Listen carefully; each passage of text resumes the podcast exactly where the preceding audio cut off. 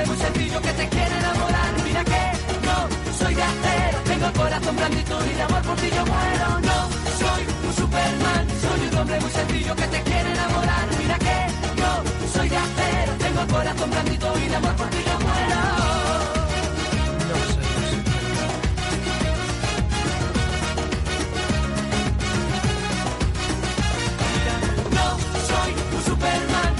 Hombre muy sencillo que te tengo el corazón blandito y de amor por ti yo muero. No soy un Superman, soy un hombre muy sencillo que te Hola secreters, bienvenidos a un nuevo episodio de Identidad Secreta, el podcast donde venimos a hablar de cómics. Mi nombre es Borja y tengo al otro lado del Skype a José. Hola José, ¿qué tal? Hola, muy buenas, secreters. ¿Estás ya con tu té de, las 5? En realidad con un café, pero sí, muy británico todo. Si no, eh, no sé qué nos ha dado que estamos grabando dos, dos episodios británicos eh, de seguido, sin ser Es- nosotros nada de eso. Eh, es que nosotros nos afectó mucho el tema de, del fallecimiento de, de la reina, ¿verdad? Y, y todavía no nos hemos eh, quitado el, el impacto de, de ese evento y aquí estamos intentando, pues de alguna manera, rendir un homenaje, ¿no? A, a la pérfida Albión. Bueno, y, eh, el tema ya sabéis, porque si os habéis descargado el programa habéis visto de qué vamos a hablar. Vamos a hablar del Miracle Man de Alan Moore, que es una de esas obras eh, que por mi parte era como muy mítica. eh, en plan, pues esto no sé si lo leeré algún día o no, por todo el tema de problemas legales que había. Y, y me ha sorprendido al leerla. Mm, Es como, es un proto Alan Moore, pero en el que deja muy claro a lo que ha venido al mundo del cómic de superhéroes. Deja muy claro que está loco.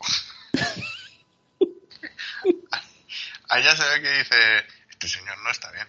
Eh, los así, a, a- a- en visión general, te diré que eh, yo me he leído eh, muchos cómics que yo creo que de alguna u otra manera están inspirados en, en este cómic. Eh, es decir, por ejemplo, no sé, eh, este Supreme Power, eh, Ultimate, eh, Authority, todos este tipo de, de cómics de qué ocurriría si eh, un superhéroe en la vida real, etcétera, etcétera. eh, me da la impresión de que me he leído primero, porque yo esta es la primera vez que me leo el Miracle Man de Alan Moore, y me da la impresión de que todos esos cómics que me he leído me han ido, entre comillas, preparando para luego leer esto y decir, vale, yo soy consciente de que igual el material original o la idea original era esta, pero ya como he leído tantas, eh, tantos homenajes eh, de esta idea, ya cuando he llegado no me ha parecido especialmente mm, transgresora o rompedora porque esas ideas que como digo fueron copiadas por otros posteriormente que yo he leído esos otros posteriores pues no me ha sorprendido a lo mejor como me hubiese sorprendido si me hubiese leído hace 10 o 15 años Sí, hombre, a ver, es, es, es entendible. Eh, Realmente todo lo que plantea Alan Moore, eh, bueno, muchas cosas, bueno, como, como cuando con la mayoría de trabajos de Alan Moore, que el resto de guionistas aprovechan cualquier cosilla. No, no, que- no, y no, que, no, o sea, no, esto no es una crítica. eh, Jones, eh, No, ya, no, pero bueno, luego hay guionistas buenos como Geoff Jones que sacan eh, pepitas de oro de, de dos frases que da Alan Moore. O sea, Mira. entonces tampoco pasa nada. Mira, no te, es que no te cuento la de veces que Alan Moore se asoma a la ventana y ha, y- y ha mirado eh, y ha sorprendido a Geoff Jones en el en el cubo de la basura rebuscando y le ha tenido que lanzar un palo para que se la arregle.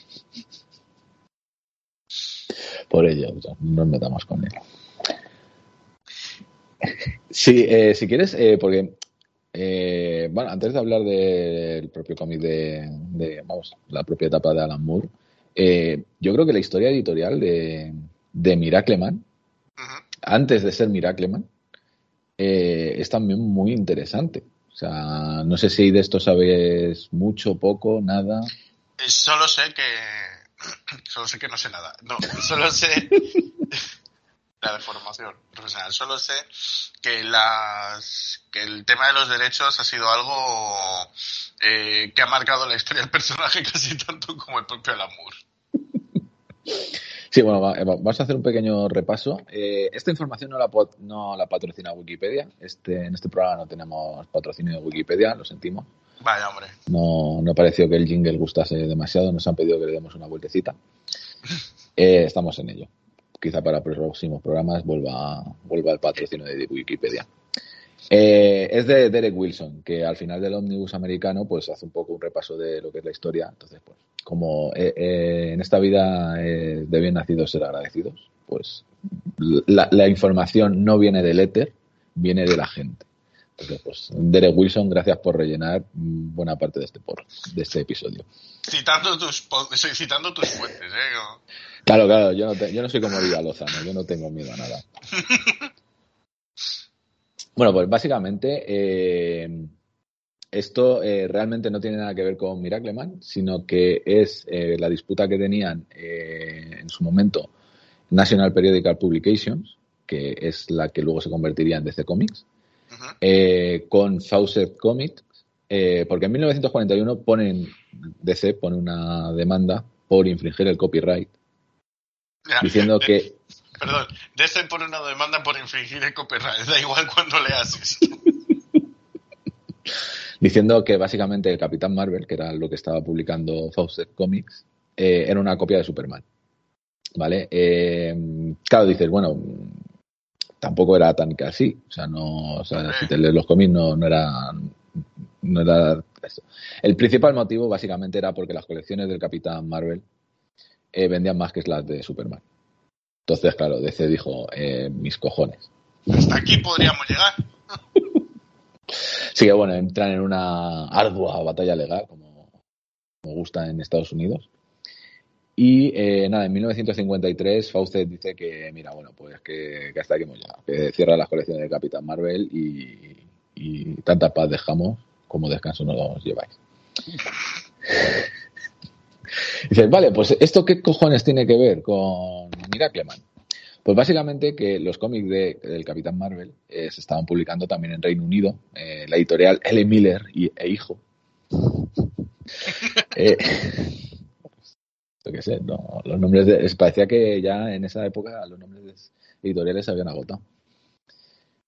Y eh, bueno, pues nada, los estaban vendiendo también los de eh, los cómics de, de Capitán Marvel y eran bestsellers en, en Reino Unido. Entonces, claro, dices, hostia, si ya no tenemos más cómics para, para vender, ne- necesitamos siguiendo el dinero, que los casinos y las furcias no se pagan solos. Que recordemos que en, ese, en esa época había cuatro colecciones de, del- del universo Capitán Marvel, que era Adventures of, Capita- of Captain Marvel, eh, porque esto, bueno, esto de mezclar, eh, decir nombres de títulos en inglés, eh, mezclando español con inglés, pues bueno, ¿qué se le va a hacer? Nuevos X-Men. Eh, Ant- Ant-Man y la avispa era. Sí, iba a decir que es como muy antiguo, pero no, no, está a día de hoy. Eh, bueno, pues está Adventures of Captain Marvel, Adventures of Captain Marvel Jr., eh, de Marvel Family y Mary Marvel, ¿vale? Estaban esas cuatro colecciones, pues entonces había como mucho para publicar. Y nada, pues eso, como en 1953 deja Fawcett de publicar las colecciones, pues esta gente, el señor Miller y su hijo, pues dicen, ¿qué, qué hacemos ahora? Entonces contratan a un señor llamado Mike Angolo, que será anglosajón,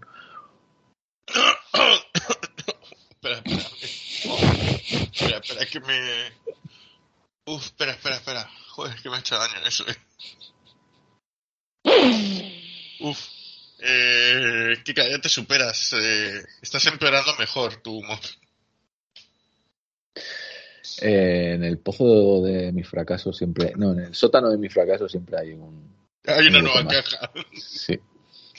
Bueno, pues contratan a Mike Anglo para crear una alternativa, ¿vale? Entonces lo que crea es a Marvelman, que es eh, un chaval llamado Mickey Moran, que es como, joder, eh, Mickey, por favor, no podías poner otro nombre. Eh, y que además trabaja, fíjate, que esto, esto cuando lo he leído me ha hecho mucha gracia, eh, trabajaba para un periódico. ¿Cómo se llamaba el periódico? El Daily Bugle. Eh, vaya, vaya, vaya. Stan Lee, te has escapado. Stan Lee, ¿eh? eh Stan Lee fingió su muerte. Hostia, perdón. No me quería reír tan, no me quería reír tan alto. Venga, más alto que nos oiga Stan Lee. No, hombre, a ver, Stan Lee está con Jesús Gil, eh, Elvis. No, no, no. Porque hay una cosa que me vuelve loco de lo de lo de Elvis, Elvis no se murió y se fue a una isla, vale. Aún siendo verdad, ya está muerto. Ya, está muerto, claro. Y Jesús Gil, por favor, claramente en esa isla le, eh, le dio un le dio un apechusque claramente ya hace muchos años. Sí, no, hombre, ya, hombre, a ver, dijeron, señor, ya también. Es que parece que no, pero el tiempo pasa. Claro. Eh, bueno, pues nada, pues con este cambio, eh, que básicamente era crearse su propio Capitán Marvel, pero versión británica, pues todo fue todo un éxito, ¿vale? Eh, empezaron, siguieron vendiendo de la hostia, y bueno, pues claro, el señor Miller y su hijo, encantadísimos. Entonces aquí, claro, pues ya pues pasa el tiempo, pasa el tiempo a partir de 1960 pues las ventas empiezan a decaer. se puede ver esa imagen como del calendario pasando hojas, eh, así a lo lejos, o, varios relojes pasando, corriendo ahí con las manijas, ¿no? Es, lo que nos tengo que imaginar, vale. Sí. Y hasta que ya en febrero de 1963 eh, se acaba la producción. Siguen reimprimiendo historias antiguas, pero nuevas ya no, no hay. En total, eh, en estos 10 años, que dura la andadura, eh, publican, entre todas las colecciones que había, eh, 742 cómics.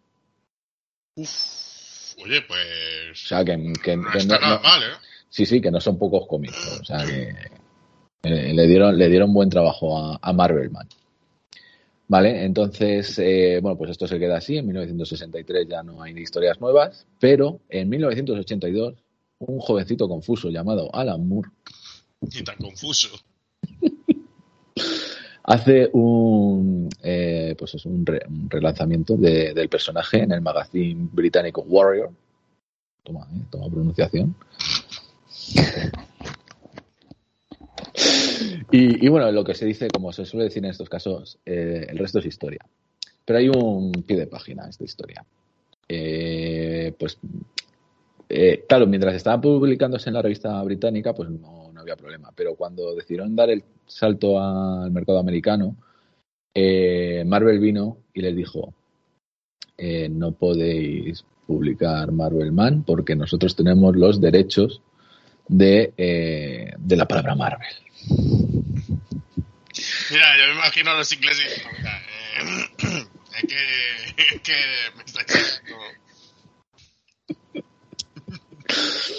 Así que tuvieron que rebautizarlo como Miracle, ¿vale? Y nada, pues eh, eh, estuvo Alan Moore durante 16 números eh, en la serie. Luego le siguió Neil Gaiman, pero la etapa de Gaiman se quedó inconclusa. Luego hubo un batiburrillo de tejemanejes de quién tiene los derechos de esta cosa. ¿Quién lo puede publicar? ¿Quién no? al final parecía que eh, Gaiman se fue pues como recopilando todos los derechos, se los quedó él. o, se los fueron cediendo.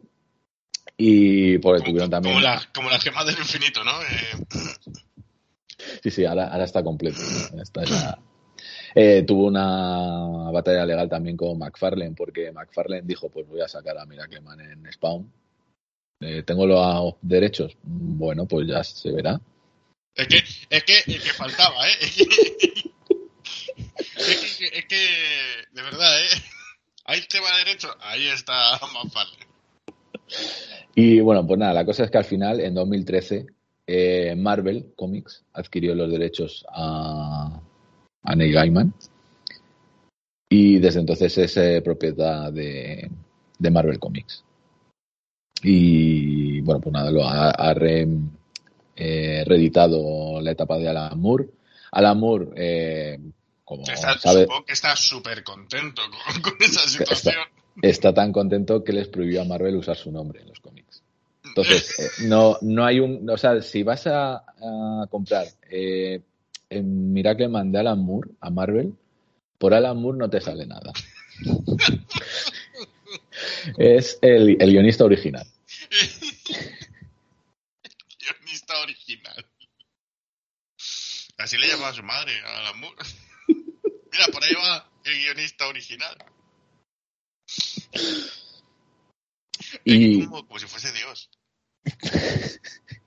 El guionista original. sí, hombre, a ver, eh, Moore está ya un poco. Es, es perro viejo en estas cosas y viendo cómo en DC le ningunean una y otra vez, Claro. pues dijo, hombre, a mí esto ya, lo de Marvel no. Claro, Marvel también que estaba ávida de, de tener cómics de Alan Moore para hacer como DC. Claro, efectivamente, por fin tienen algo Más allá del. Capitán Britannia. Claro. El, yo es que he leído algunas cosas, ya te digo, yo esto, todo esto que me has contado, así en detalle, no, no tengo ni idea, pero eh, sí que he llegado a leer cosas como, eh, no, a ver, el 10% los tenía no sé quién, el 15% Anglo, el no sé qué, Alan Davis, que pasaba por ahí. Eh, si te lees el tomo, tú ya tienes como el 1% de los derechos también. Eh, un momento que dices, pero ¿cuánta gente? Digo, pues sí, digo, hay más, hay más propietarios que, que cómics tiene el personaje. Espérate tú, que si se extrae una peli no nos llega algo a nosotros por hacer este podcast. Eso o una demanda de Marvel. También te digo, me sentiría muy dolido por parte de Marvel que nos llegue a nosotros primero una demanda y Spider Culé siga todavía eh, Campando Haciendo- a sus anchas. haciendo sus mierdas que, que ahora resulta que no solo eh, habla de fútbol, sino que habla de política y por lo que parece, o sorpresa, eh, de izquierdas no es. No. Eh, No, no se podía imaginar, no se podía Es- imaginar que una celebridad de, de redes sociales eh, Esta, este giro argumental así tan de principio de año de, de que te empieces a obsesionar con un streamer de fútbol, esta no lo vi venir, ¿eh? No, a ver, no es culpa mía, es culpa de TikTok. Que en el, para mí, siendo yo del Madrid, decide que eh, me interesarán los vídeos de Spider Culé. Y es como, mm, TikTok, no. Claro, claro, es que lo que busca es que te obsesiones, busca que, que te cabres. Bueno, vo- volviendo a Miracleman. Eh, bueno, pues eso, Marvel ahora tiene los derechos, eh, pues ha reeditado. Eh, parece que hubo algún tema, porque desde 2013 tiene los derechos, pero hasta el año pasado no decidió hacer algo con él, con el personaje. Mm, va a continuar Neil Gaiman, de hecho está continuando ahora su, su historia, porque la tenía dividida en tres, como en tres arcos, igual que Moore. Y se había publicado el primer arco en su momento y los dos primeros números del segundo. Pero ahí se quedó la cosa. Entonces ya con Marvel eh, ha continuado con el segundo y, y, bueno, imagino que publicará también el tercero. Eh, además, Marvel por su parte está metiendo al personaje en el universo Marvel. Eh, en el- un número especial que tenía Kang de protagonista el año pasado, eh, ya se, se- empezó a especular con, con que volvía volvía Miracleman. Eh, Para volver eh, tienes que haber estado alguna vez, pero, pero bueno, es, es Marvel, no le pidamos más. Ojo a Vengadores 6. Eh, ojo. Y fíjate la casualidad que esta semana en el Marvel Unlimited han publicado un Infinity Comic, que son los cómics que publican en exclusiva para, para la aplicación, ¿Mm? de Miracleman, haciendo un resumen de estos números de Alan Moore. Uy, uy, uy, eso es que están preparando ya, vamos. Mm, Se, se vienen cositas, ¿eh, Marvel? O- ojo, ojo, y que no, y que no son una medianía eh, los autores.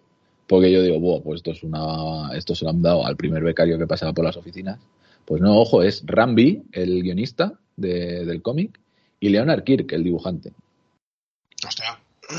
Sí, bueno, a ti, a, a ver, yo, yo sé que al decir Ramby, probablemente muchos oyentes hayan dicho, ah, pues fíjate qué interesante, eh, al decírtelo a ti te habrás quedado con cara de, pues sí, era el becario, ¿no? No, yo, yo he dicho lo de- yo me he quedado callado y he dicho lo de he dicho lo de hostia por Leonard Kirk, que ese sí me sonaba. Hombre, Rambi es una Racing Star desde hace unos años en, tanto en DC como, como en Marvel. Está ahora, por ejemplo, estaba haciendo Venom. Hombre, Ha hecho la cosa, la, la cosa del pantano eh, en DC. Mm, o sea, que, sí, que- que tra- tratar a temas de Alan Moore ya tiene, tiene experiencia. otro, otro buscador de la basura, ¿no? De...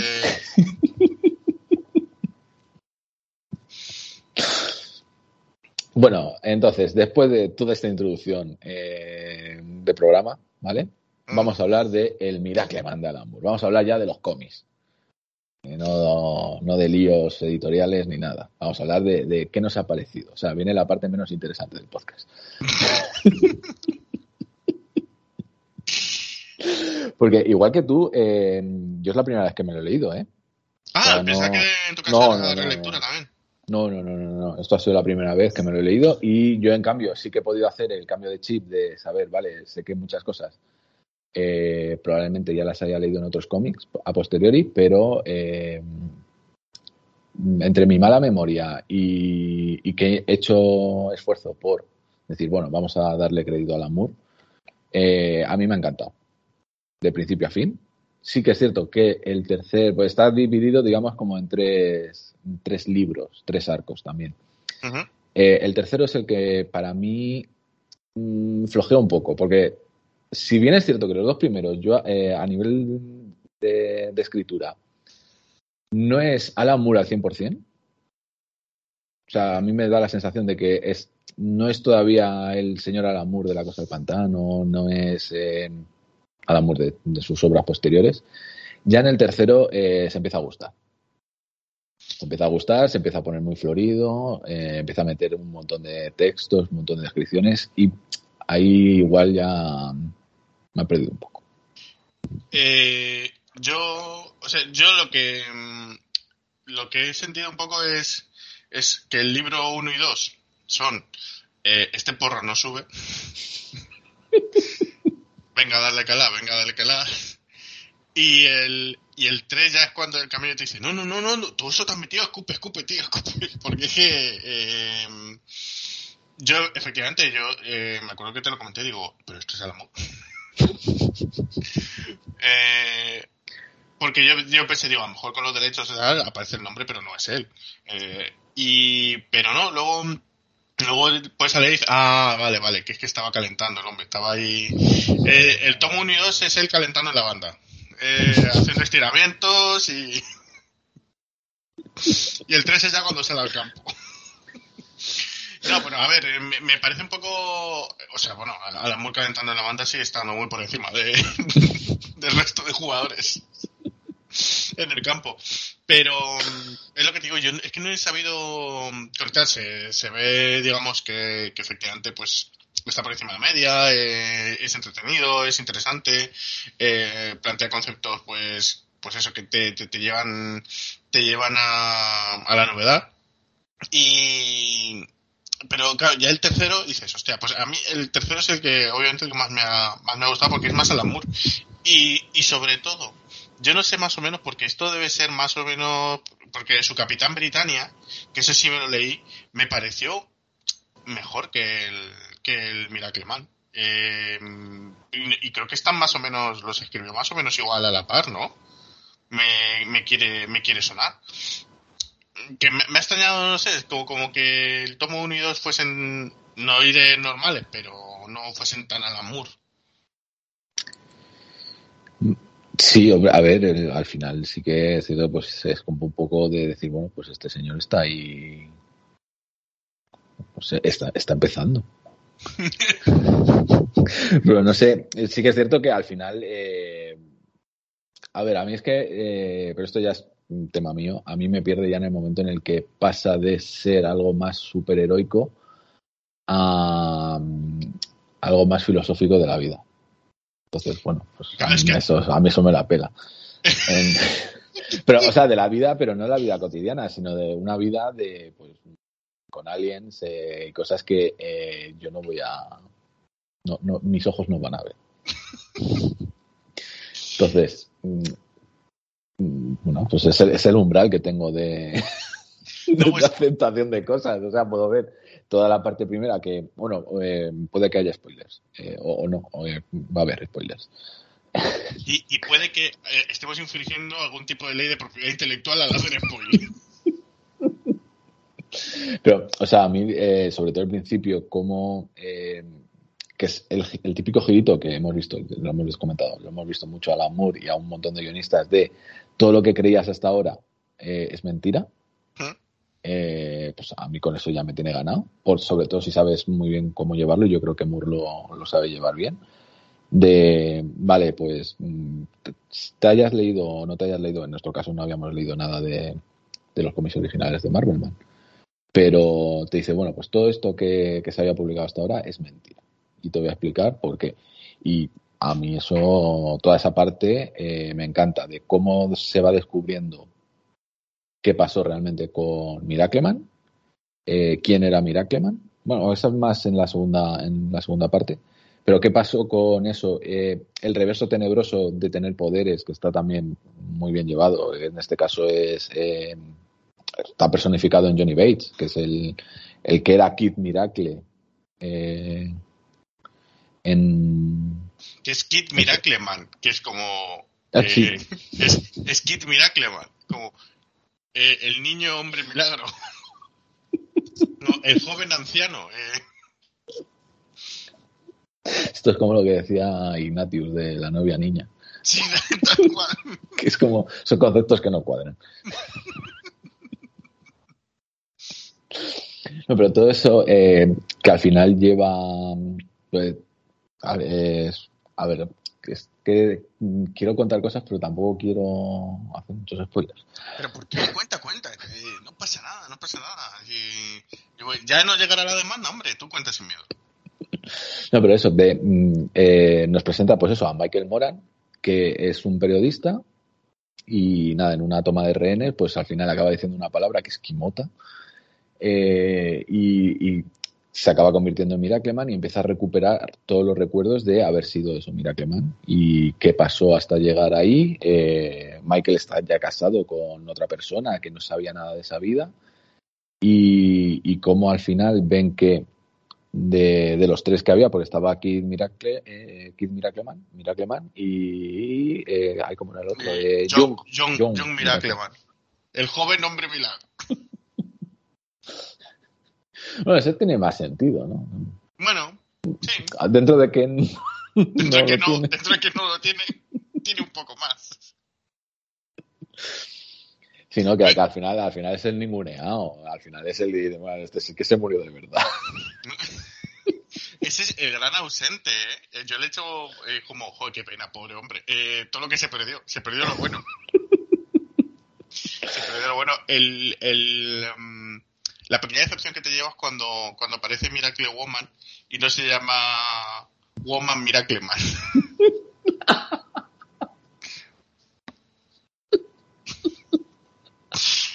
el, que, que el, el, girito ahí, muy también de Alan Moore, que Miracle Woman dice, yo creo que no le caigo muy bien a John Miracleman y yo creo que va a ser porque porque John Miracleman eh, había una la, sí, había homosexualidad latente en, en Joe Miracleman. Qué pena, tío, qué pena, ¿eh? eh top homofobia en los cómics es matar al gay. Eh, también te digo. Y bueno, también matan a un negro, o sea que. Hostia, de verdad, al amor. Eh... al amor, al amor. Eh, ¿Qué está pasando al amor? Te estamos vigilando al amor. Lleva dos strikes. No, pero que, eh, cómo lo inicia luego la, pues eso, ver el cómo Kid Mira, eh, Miracleman eh, sobrevivió, sobrevivió además sin cambiarse, eh, sino que fue creciendo la versión que era superhéroe para convertirse en un psicópata, pero brutalísimo. Pues todo eso, mm, yo creo que tiene un primer, un primer arco muy bueno. El segundo, con la aparición del que era eh, su villano en los cómics clásicos, eh, que es el, es doctor... Bol Bolsonaro, el doctor Bolsonaro. Es... es el doctor Gargunza, ¿vale? Pero me lo tenía que apuntar porque yo no sé si es por mi dislexia o algo, cada vez que lo leía Yo, yo leía el doctor Garganzúa. Anda, pues queda mucho mejor, la verdad. Sí. Pero no, es Gargunza. Eh, yo, yo lo veía y digo, digo, a ver, digo, brasileño, mala persona. Bueno, a ver, brasileño. Vivi- que vive en Brasil. Eh, no, nace, nace en Brasil, es de Ah, Río. Va- Ah, bueno, claro, sí, que luego es cuando se va a Europa, eh, con, salía con los nazis. Claro, efectivamente. Y vuelve, Na- eh, sí. bra- brasileño, nazi, mala persona. Eh, rencor- digo, eh, Bolsonaro, ¿no? Eh, Bolsonaro leyendo estos cómics y diciendo, pero él por qué es el malo. Vamos a ver, que me lo explique alguien. El malo es ese colonizador británico.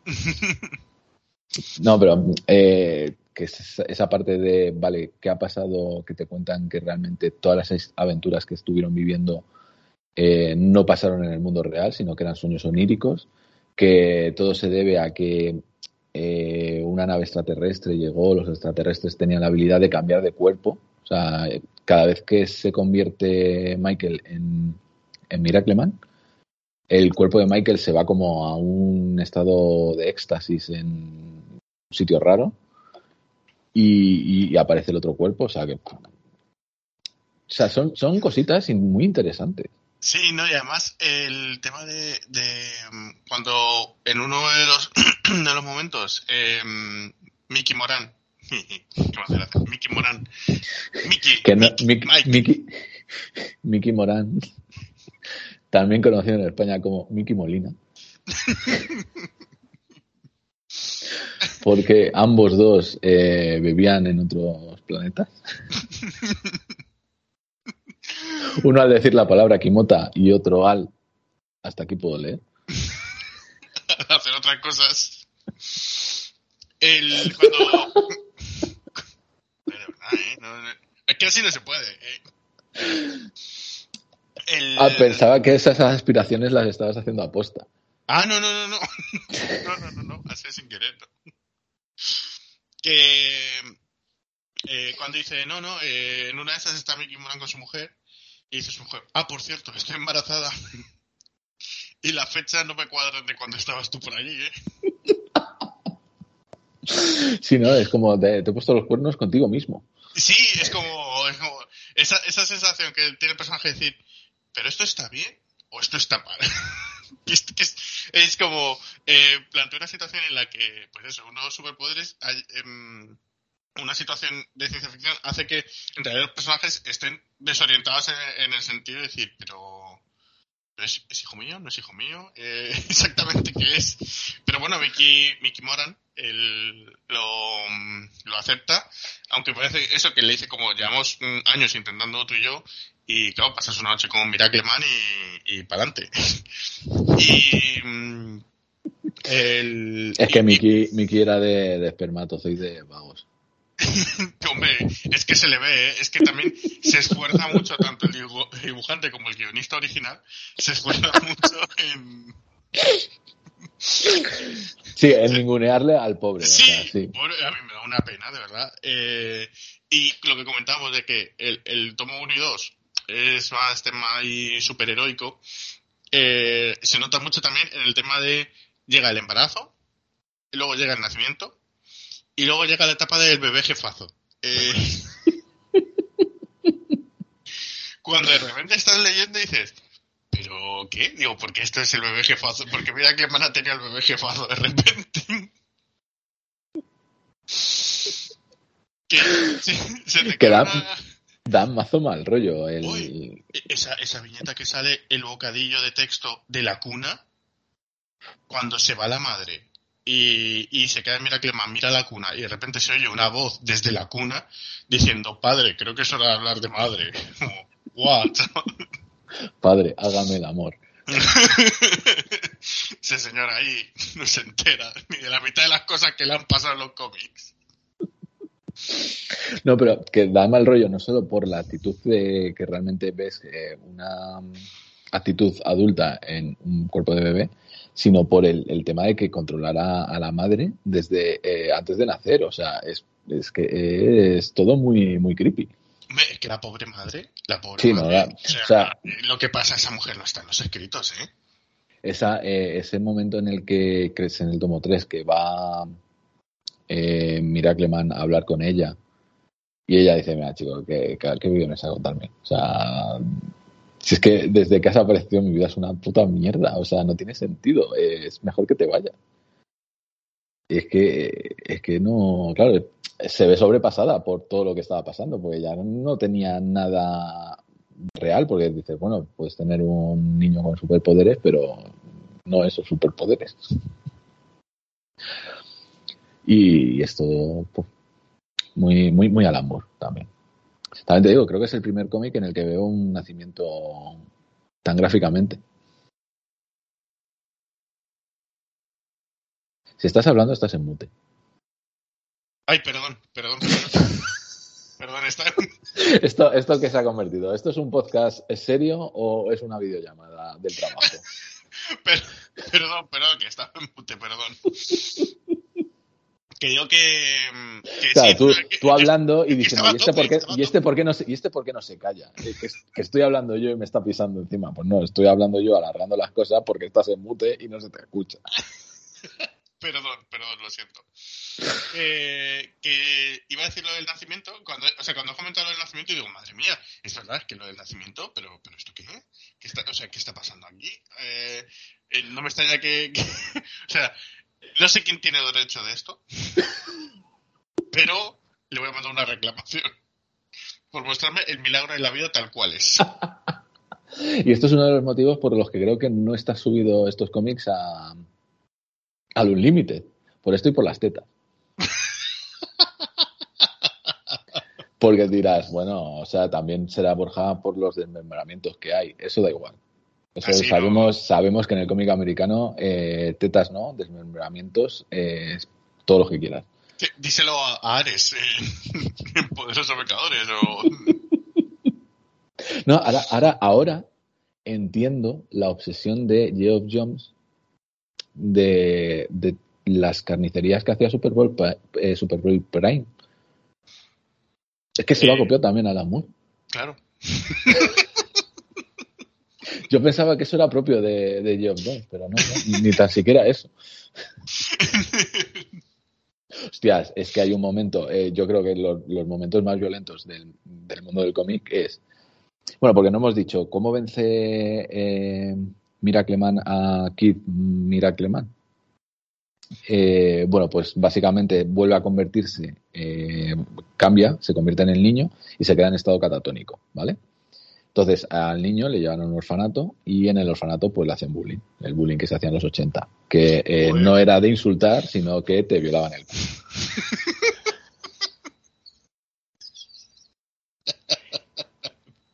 Entonces, claro, Te iba, a, te iba a decir, madre mía, el niño lo que, lo que pasa ahí, pero bueno, es que lo has resumido de una manera que es, es imposible hacerlo mejor.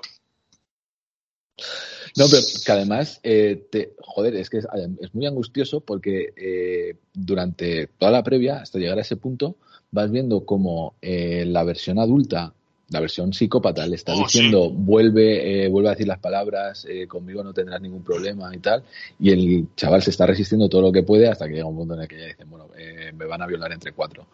Mm, yo suelto esto y ahí os apañéis vosotros. Entonces, claro, eh, lo que pasa es que el cambio, ¿vale? Eh, lo hace mientras le están eh, literalmente dando por culo. Entonces, ¿Ah, sí? al, hace- al hacer el cambio, eh, al que les- el que estaba dando eh, le, le revienta completamente.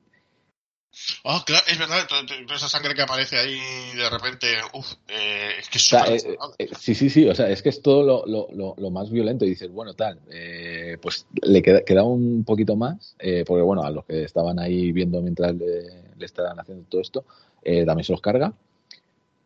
Llega, eh, va, va a salir de, de donde estaba, se encuentra con la enfermera que siempre la ha tratado bien y Uy, de le, la enfermera es súper, perdón, le dice, le dice, bueno, pues nada, tú eres la única que me has tratado bien, eh, no hay problema. Se va, vuelve, la revienta la cabeza y se vuelve ahí. Sí, es en como- plan, es que a ver si se van a pensar que me ha ablandado. Uy, qué horror, la verdad, eh. O sea, qué puto horror. O sea, eh, lo, lo más violento del cómic está en, eh, en Miracle Man. El, el otro, otro de los personajes que, mm, que a mí me han llegado a la patata es eh, Big Ben. Eh, como una especie de, de inglés hipertrofiado que está como una... Bueno, yo es como me imagino a Grant Morrison, o sea, básicamente... Eh, que luego como que incluso lo retoma en el libro 3 porque es que tal cual aparece es como no bueno esto es una especie de intento de recrearlo de Miracleman pero bueno no, se nos quedó a- eh, de media tabla Se nos quedó un poco, pues eso, que le faltaba, le faltaban unas primaveras. sí sí que, que hornearon pero no subió y el me da, me da mucha penilla eh, y además es que parece casi como un personaje que, que se parece que se ha escapado de, la JSA o de mm, ¿sabes? de estos cómics primigenios que es como muy muy muy muy DC de los años de los de los primeros años y luego como lo retoma en la en el tercer libro dice no no si le dimos dice como vimos que, estaba mal que estaba eh, ese hombre ya era irrecuperable le, le dijimos, sí, sí, sigue con tu fantasía, lo único que ahora eres otro personaje y que, que incluso encuentra su lugar en, esa mm, utopía, utopía mm, filosófica que se monta en el tercer tomo. Y todo ese camino que hace el pobre Big Ben, desde, desde que mm, aparece, que dice, madre mía, pobre hombre, hasta que aparece la tercera que dice, bueno, aquí por lo menos le salvarán. Pero, como dicen, no, es que ya ni siquiera con esa tecnología es, es recuperable esto. Y cómo tiene este hombre que vivir así su vida, que la gente le, le debe ver por la calle y dice, mira, lo pobrecillo, ahí va. Y, no sé, me ha llegado... mm, me, he me he sentido muy unido sentimentalmente a. Me ha llegado la ¿Te, parte. te has- te has visto reflejado? Eh, en cierta manera, sí. que me ven mis, mis amigos y, y familiares por la calle y dicen, mira, va grabando un podcast de cómics. no le digan nada. Ah, yo pensaba que era por tu afición a llevar paraguas y bombín, eh, aunque sea verano y haya 40 grados. Bueno, oye, cada, cada uno lleva el... cada uno lleva el look que quiera. Eh, otro de los momentazos eh, es el momento en el que Michael muere. Oh, madre mía, qué horror, qué pena, qué trágico todo, de verdad, ¿eh? Eh, casi casi al borde de soltar la lagrimita, ¿eh?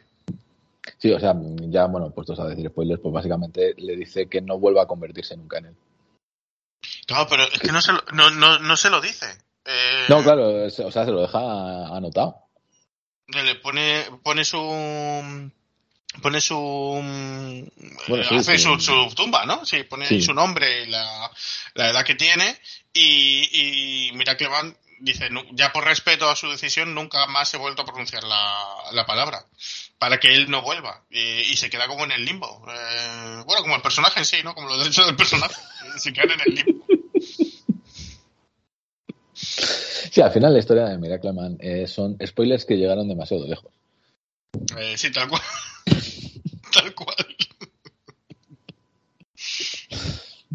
No, pero sí que está, o sea, yo toda esta parte está guay, sobre todo como cuando luego se enfrenta a Gargunza, eh, cómo le mata. Lo- el personaje este de que tiene los, los dientes de diamantes azules, que no sé muy bien para qué está, la verdad.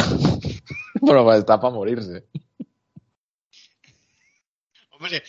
Es como un intento de decir, mira qué tío, mira qué tío más guay, ¿no? Eh, eh, de, de decir, eh, buah, este tío, o sea, porque, entre comillas, como que pone contra las cuerdas a Miracleman, pero no, mm, o sea, no hace nada con él. Eh, quiero decir, no hace... mm, Hostias, eh, es que el momento en el que eh, le captura, cómo le captura, que le meten en un ascensor y con una mujer eh, con un bebé y le dice, eh, no te vas a poder convertir porque si te conviertes la vas a matar.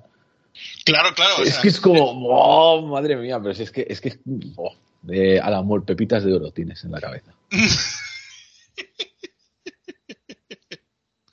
yo creo eh, que era como un intento de eso, de lo que tú dices, con esas ideas que dices, guau, es la, es la leche, como que, entre comillas, derrota a, a Miracleman.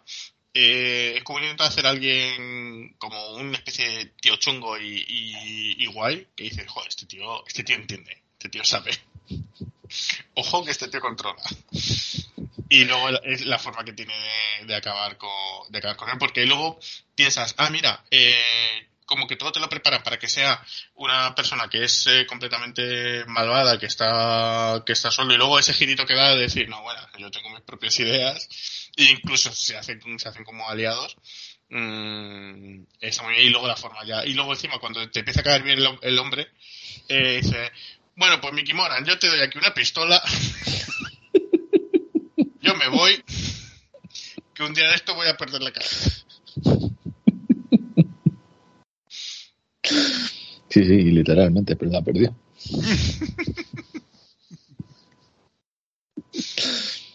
Y bueno, a ver, la parte que menos me gusta ya te puedes imaginar, que es la de los eh, los Warsmith estos y los quiz. ¿Quiz? Sí, hay... de repente, de repente es como, como un cómic de Star Wars. Eh, que no, es que mm, dices que este, no, o sea, no, pero os habéis olvidado que aquí eh, a ver si soy yo, ¿sabes lo que te quiero decir?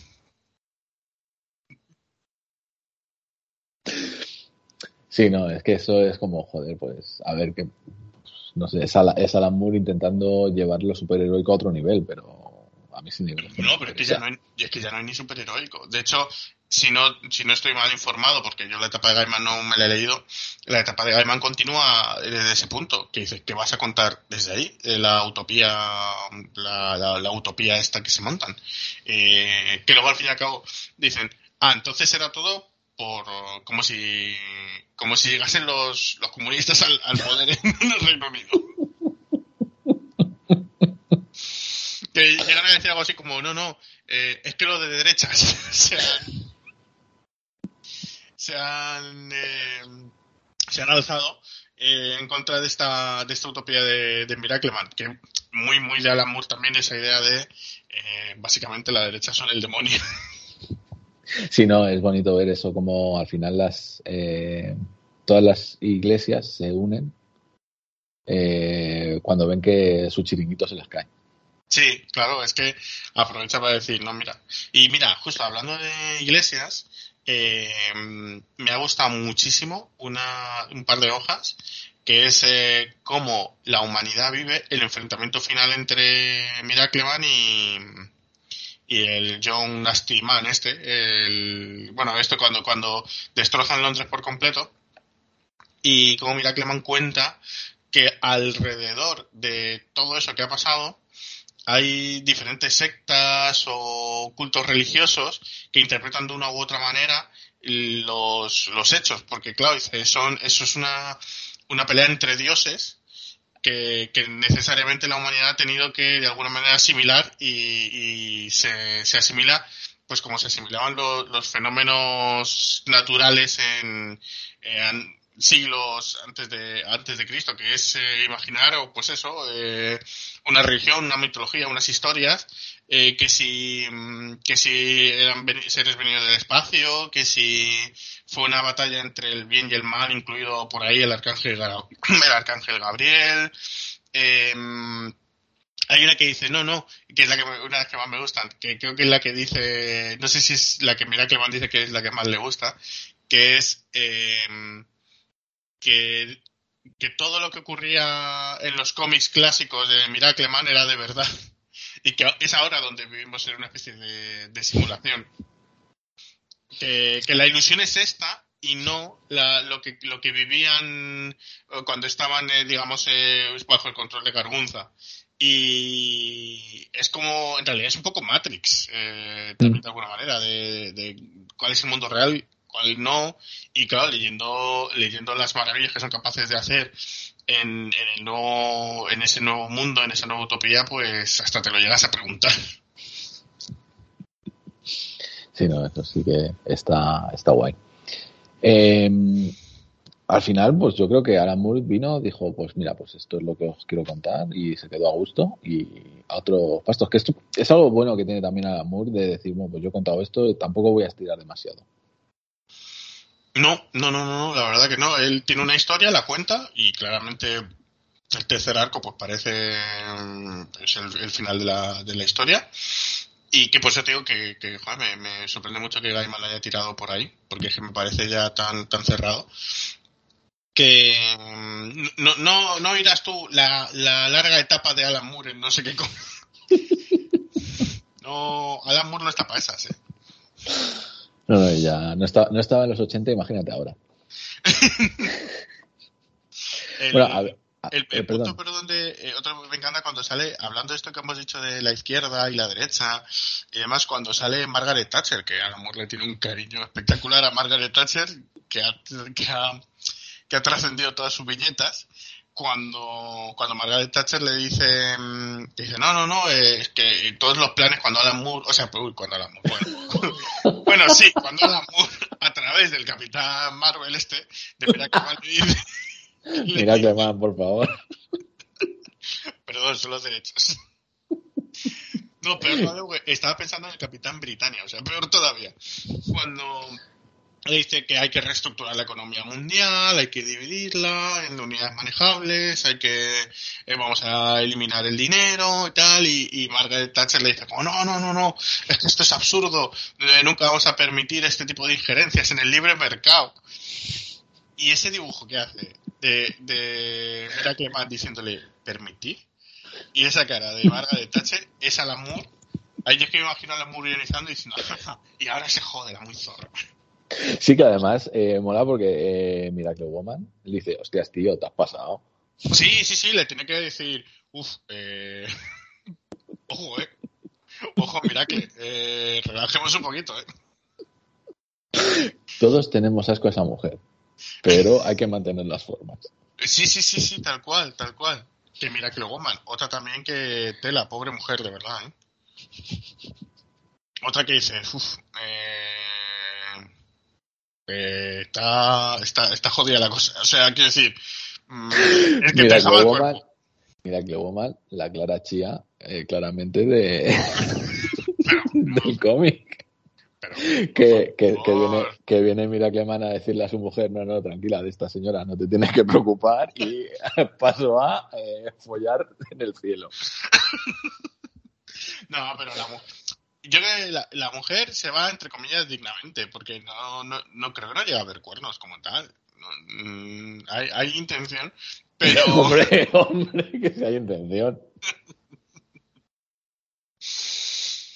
pero mm, la mujer le, le, viene a decir algo así como, como mira, es que, es que no somos ni de la misma especie. Bueno, es que cuando la mujer dice, dice, es que creo ya que, es que creo que está mal que tú y yo eh, hayamos tenido sexo, dice que es algo así como zoofilia. Eh, eh, o sea, yo creo que la mujer se va, entre comillas, dignamente y se va también como muy jodida, muy...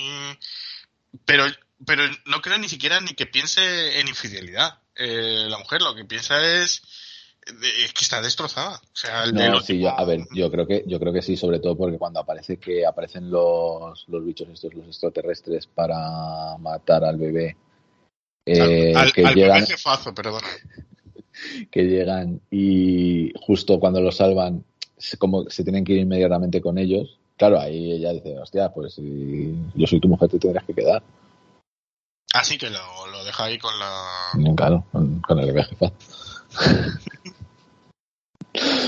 bueno, eh, tenemos que hablar de. Porque esto, esto no es solo de Alan Moore. Como bien hemos dicho, hay mucha gente. Entonces, bueno, el primer arco lo dibujan Gary Rich y Alan Davis. El, Alan, Davis original, primigenio. Que, el, dibujante original. que, aún así, pues, es Alan Davis. O sea, Alan Davis no tiene una mala tarde. O sea, pues, Alan... Fíjate que a mí me ha costado un poco reconocer, ¿eh? A, ver, sí que, es, sí que es cierto que, sobre todo en el libro 2, eh, como que hay mucho dibujante, pero que intentan más o menos mantener. Eh, eh, se ve que claramente que no es el mismo dibujante en los números, pero como que intentan mantener esa uniformidad y eso también se agradece. Sí, no, eh, eso sí que es verdad, que no, no, no dices, a pesar de que hay muchos dibujantes, yo no veo el cómic especialmente que dices, guau, eso es un batiburrillo. Sí, es, es muy... cualquier di- cosa". son- sí, pues, pues son autores que luego además han tenido una carrera y sus estilos eh, se parecen poco o nada, pero que en esta obra yo creo que sí que se intentaba mantener un poco una integridad eh, Sí, arti- una- artística. Una homogeneidad. Sí, bien, sí. Mejor. Es que no ves, es que como, como era, como era eh, elegante y barrio bajero, nuevamente. Nuevamente han saltado al campo elegante y barrio bajero. iba, iba a darle un giro eh, que es, es falto y palabras. Porque todas las palabras que me faltan a mí las tienes tú. Claro. Y las, que, Entonces- y ahí las que me faltan a mí las tienes tú. O sea que, los autores, pues, a mí me dice Rambi y digo, ok. Bueno, en, eh, aparte- en el segundo arco, aparte de Alan Davis, tenemos a John Ridgway, que es una de, de Hellblazer. Eh, a Rick Page, ¿vale? Que que estos también estuvieron luego en Vértigo. Y que esto yo tuve que leerlo dos veces porque no me lo acababa de creer. No, no podía haber hecho tanta mofa de este autor y luego tener que tragarme mis palabras. Y más Es- cosas que se... El puñetero Chuck Austen. Austen, tío. Yo, es que yo no diría ni dibujante ni guionista, yo diría el autor. El autor de cómics, Chuck Austen.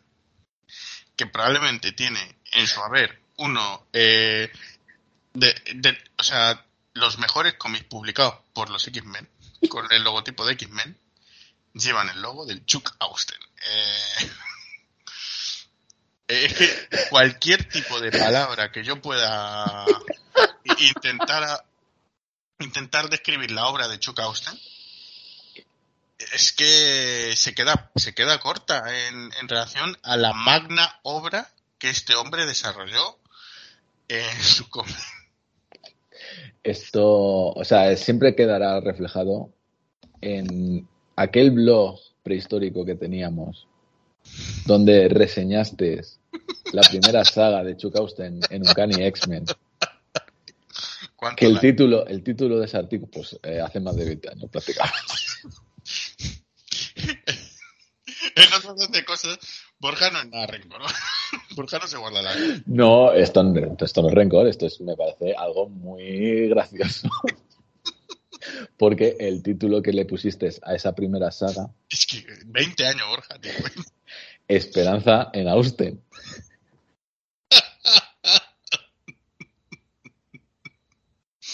Veinte años, tío. Todavía no me acuerdo del, título del artículo. Es que ven- veníamos, veníamos. Veníamos de Joe Casey y estaba eh, Morrison al lado tampoco. veníamos de Joe Casey, que la etapa de Joe Casey en X-Men, pues tú me dirás. Y, y el primer, y el primer número de el primer número de Chuck Austen, malo, malo no era, era normalito, entretenido. Es que no me puedo creer que me estés haciendo lo de a que te cancelo por algo que escribiste hace 20 años.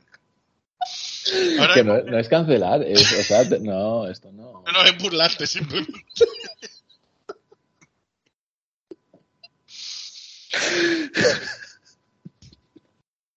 A ver, a ver, ojo, ojo, que aquí tengo, o sea, yo aquí estoy en tu barco. La primera saga de Chuck Mm, daba muy buenas sensaciones. El problema es que fue lo mejor que hizo en su etapa. Sí, a partir de ahí para abajo. hay, hay una cosa que es el, el mm, o sea, mm, igual que la mujer de, de dice, a mí me parece hasta zoofilia que tú y yo hayamos tenido relaciones, a mí me parece antinatural que Alan Moore y hayan trabajado en el mismo cómic. No me parecen ni, ni de la misma especie esos dos autores. Y que, como digo, como dibujante, bueno, no estaba. No, la verdad. Y, y, y ojo, siento que era. mm, siendo que era un Chukausten primigenio, porque a mí me extrañó también por porque pensé que Chukausten había nacido en el 2000. y que había empezado a publicar cómics a los 10 años, que por eso los escribía así. Pero a mí me sorprendió efectivamente por la, por la época en la que estaba publicado. No, no sé, no me parece, no estaba mal dibujado, la verdad. Sí, que al final, pues bueno, pues es el, cómo, cómo otros mercados, otros, otros países te abren la mente, porque al final, en esa época nosotros estábamos centrados en el cómic americano. Entonces, claro, venía Chuck Austen, este que, ¿de dónde viene? Pues viene de dibujar la Electra de Bendis. ¿O era el, el, guionista y era Bendis el que dibujaba? Ahora no estoy seguro. No, era, era, dibujante, yo creo, ¿eh? cualquiera, cualquiera de las dos. Sí, porque, o sea, a Bendis le contrataron más en Marvel de guionista porque el dibujo que hacía era puta basura. era de, era de cómic noir y de autor. Bueno, sí, de, de cómic manco también. ¿Sabes? Elegante hay, hay, gente pintando con los pies que le da mil vueltas a cualquier cosa que pueda hacer Bendis, al dibujo. Pero bueno, que nos ha sorprendido mucho la aparición de Chuck es que te juro que a mí me sigue pareciendo como antinatural que Chuck Austen haya hecho un cómic con Alan Moore. Nos ha sorprendido mucho Austen.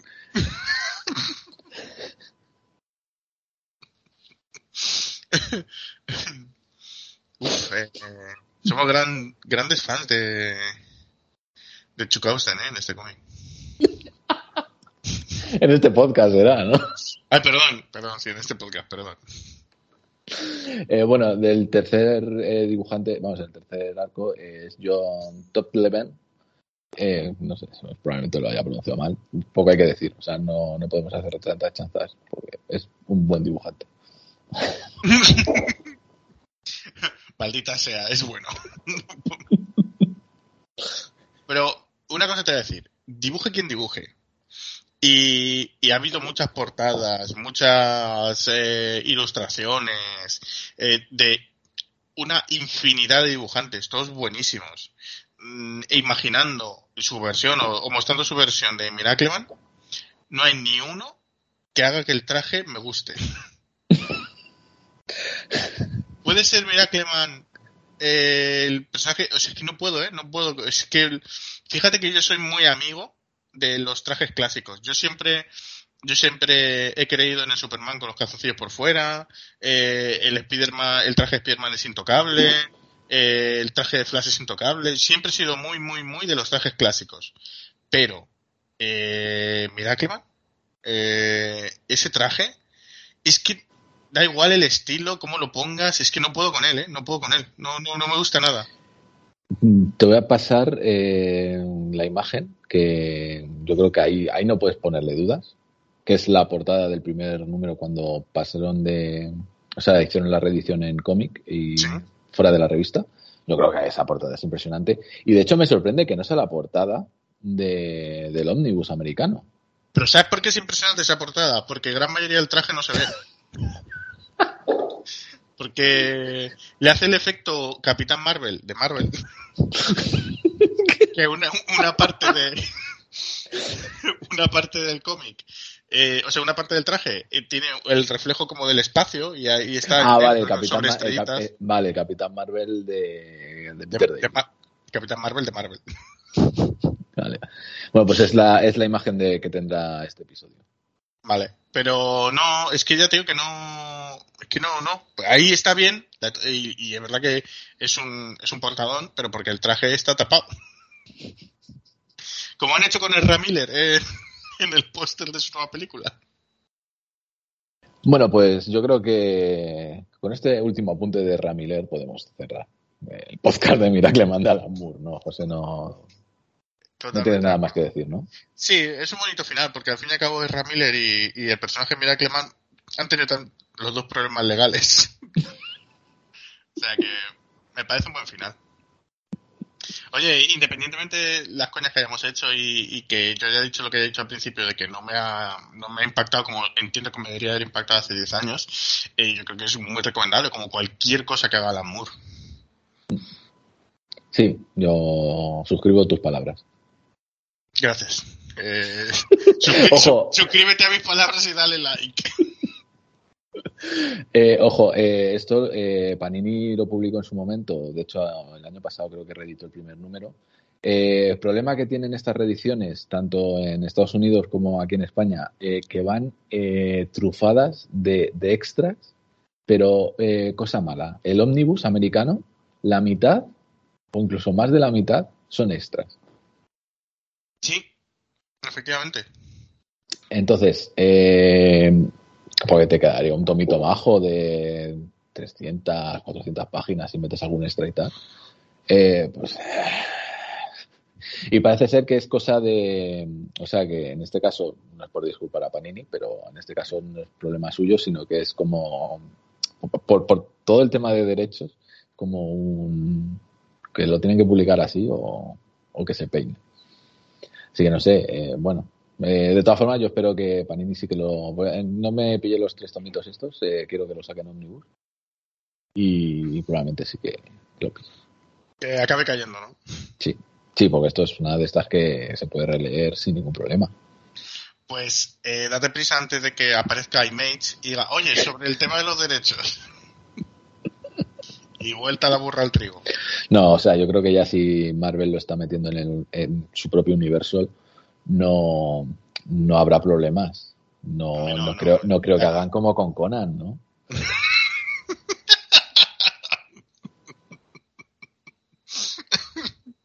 ya está bien ahí. Has estado bien ahí. ¿Tú, ¿Tú, crees que dentro de 20 años algún guionista, otro guionista original contará que John Miracleman no murió en la explosión y saque un cómic sobre John Miracleman? Yo es que no te digo ni dentro de 20 años, yo te digo que ojito a ver qué hacen en Marvel.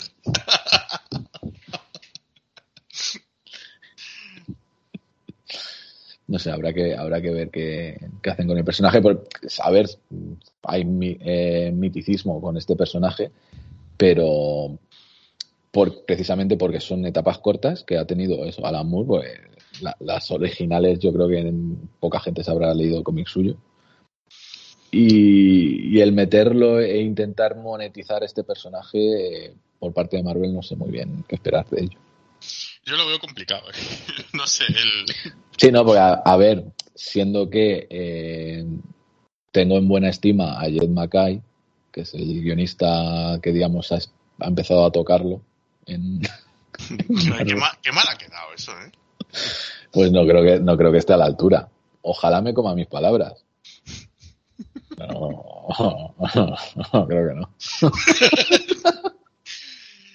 y, y, ahí, y con este reto al guionista. Macay, calla, calla, cállame la puta boca. Cállame, ¿eh? Si tan buen guionista eres, cállame la puta boca. Pues nada, ha sido, ha sido un auténtico placer, como siempre, Borja, compartir nuestras impresiones en torno a, a este personaje eh, tan querido por el público, ¿verdad? Y tan conocido. eh, nada, para el próximo episodio intentamos dejar mm, Reino Unido y volveremos por nuestros fueros. Efectivamente. Oh. Si, como siempre os decimos, si os ha, si os ha gustado, dadle like. Estamos en ebooks, en, en Spotify y en Amazon y en, en Twitter en arroba y ese podcast acabado en ese. Ahí nos encontraréis y, y, nada como siempre bienvenido a cualquier tipo de comentario like o, o lo que queráis y hasta el próximo programa. Eso es nos escuchamos en unos días. Un abrazo. Adiós